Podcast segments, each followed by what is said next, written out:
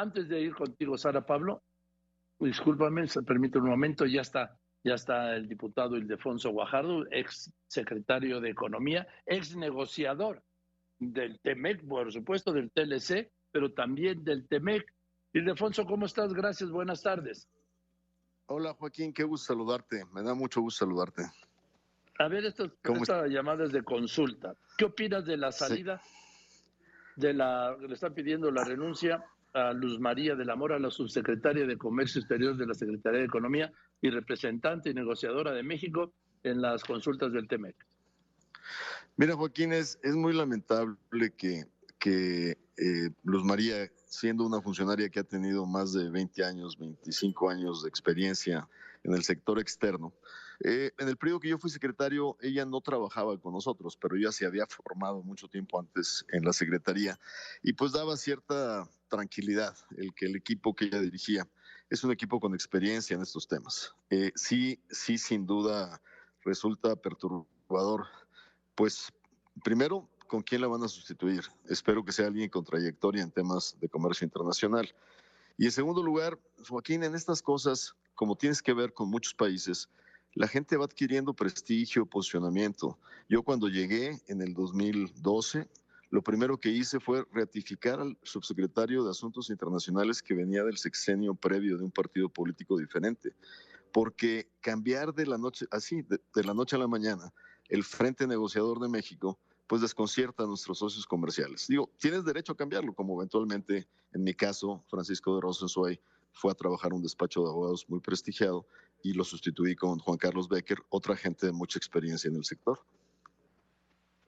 Ahora, eh, ¿esto cómo lo pueden entender los negociadores? Porque es empezar otra vez de nuevo, ¿no? Nueva secretaria de Economía, pues pero sobre todo nueva negociadora, nuevo negociador.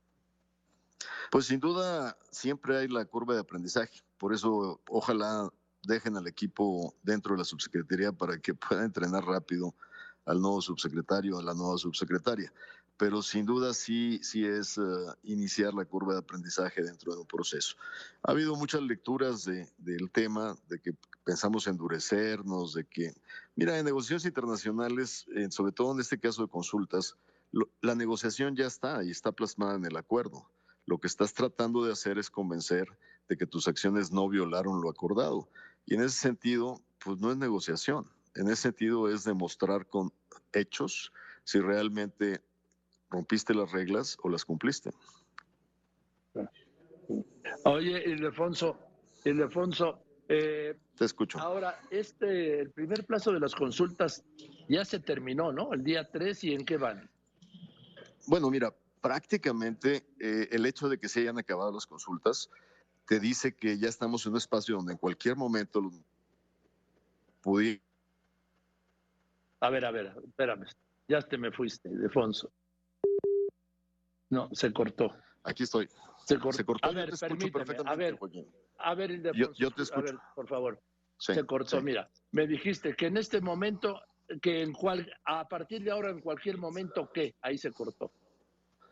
A partir de ahora, en cualquier momento, ah, nuestros eh, socios comerciales de Estados Unidos pueden solicitar el inicio del panel. Es su derecho pedirlo cuando ellos quieran. Pueden pedirlo la siguiente semana o pueden pedirlo dentro de un año.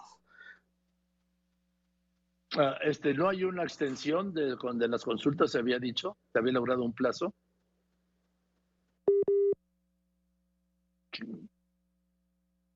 De veras, qué tormentos habla por teléfono, carajo.